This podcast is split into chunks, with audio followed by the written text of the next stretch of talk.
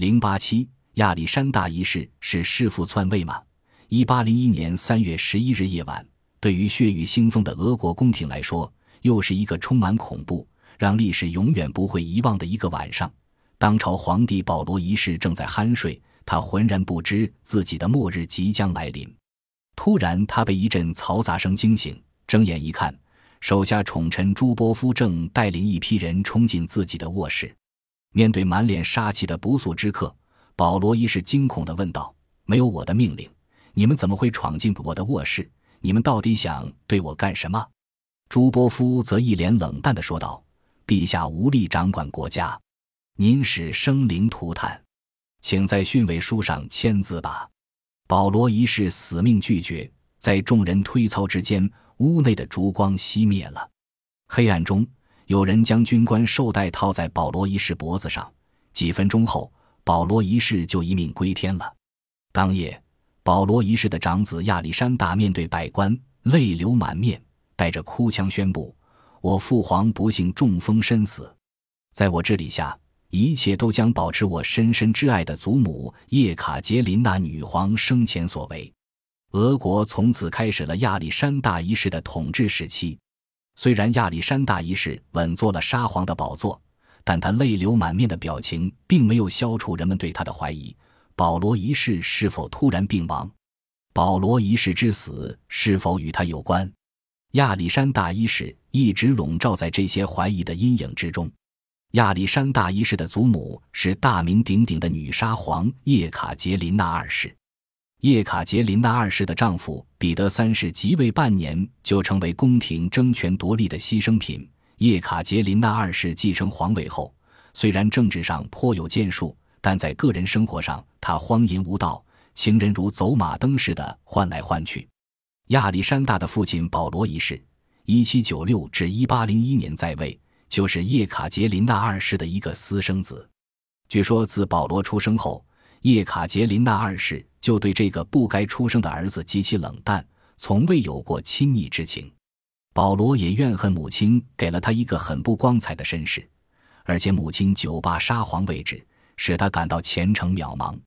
母子两人很少同时在公共场合露面，长期处在冷战状态。一七七七年，儿子亚历山大的出生虽然使保罗一世满怀欣喜，但同时也让他倍感冷落。当叶卡捷琳娜二世看到自己的孙子亚历山大时，母性的爱和温柔一下子回到了这位年近五十岁的女皇身上。她认定这个新生儿将取代保罗，成为真正的皇位继承人。她亲自为孙子取名为亚历山大，希望孙子能像俄国历史上的英雄人物亚历山大涅夫斯基那样，具有坚强的性格和伟大的成就。他为孙子的教育倾注了全部的心血。他要从他的身上看到俄国的未来。叶卡捷琳娜二世对亚历山大过分的爱让保罗一世很嫉妒，他甚至有点嫉妒自己的儿子。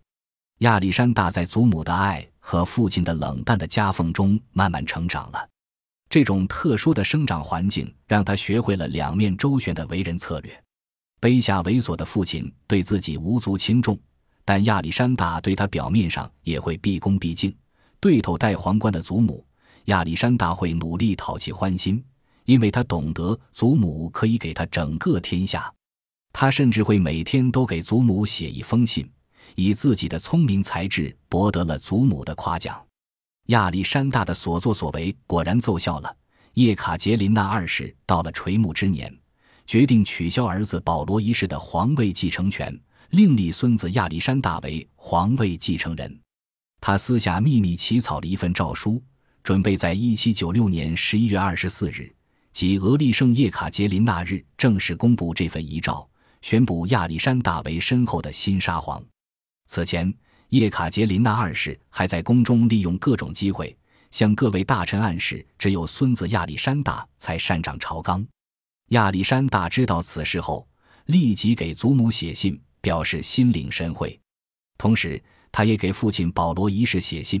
在信中提前称他为皇帝陛下，并表示朝中所传都是谣言，自己并不想继承皇位，只有父亲才会成为真正的沙皇。保罗一世并没有完全相信亚历山大的话，因为母亲太偏心了。为了自己的沙皇宝座，他不得不时刻警惕着，寻找着适当的机会。这种机会终于来临了。荒淫无度的叶卡捷琳娜二世突然于1796年11月4日中风，御医诊断后告知命在旦夕。亚历山大心急如焚，整日守候在祖母身旁。保罗一世也匆忙赶到皇宫中，到处搜查宫中谣传已久的废子立孙密诏。最后，他终于在母亲的梳妆台里找到密诏，立即付之一炬。十一月六日，叶卡捷琳娜二世气绝身亡，亚历山大悲痛欲绝。而此时，皇宫的小教堂中早已为新沙皇的登基宣誓做好了准备。保罗在漫长的苦苦等待之后，终于坐上了皇帝的宝座，成为堂堂正正的保罗一世。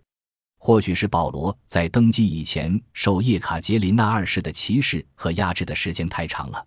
保罗一世刚一登基，便开始推翻叶卡捷琳娜二世的所有政策，以发泄心中的不满。他的恐怖统治致使全国上下怨声载道。保罗一世本来就是一个无能的君主，又把治理国家的政策当作发泄私愤的工具，自然会导致宫廷政变。不久，一个以禁卫军官为主、有朝廷显贵参加。甚至外国使节插手的密谋集团悄然形成。一八零一年三月十一日的谋杀活动也就成了必然。保罗一世死于非命，确定无疑。但亚历山大是否参与了这次谋杀活动，历来成为人们争议的话题。一种意见认为，不但亚历山大参与了这场密谋活动，甚至他的弟弟君士坦丁还亲自参加了三月十一日晚的暗杀活动。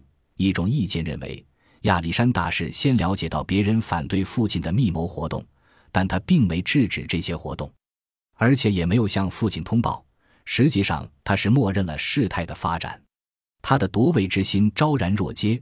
另一种相反的意见认为，虽然亚历山大势力虚伪、多疑善变，但他并未丧尽天良，因为保罗一世即位之初就颁布了嫡长子皇位继承法。这实际上已在法律上确定了亚历山太皇储的地位，而且亚历山大当时也只有二十四岁，来日方长，他不必急着去登基，背上弑父篡位的恶名。再说，如果他急于登基，稍微精明一点，凭着祖母对他的宠爱，他完全有条件早早把密诏掌握在自己的手里，何必去冒险呢？看来亚历山大一世弑父篡位，并不能作为定论写进历史。应该是一个值得商榷的问题。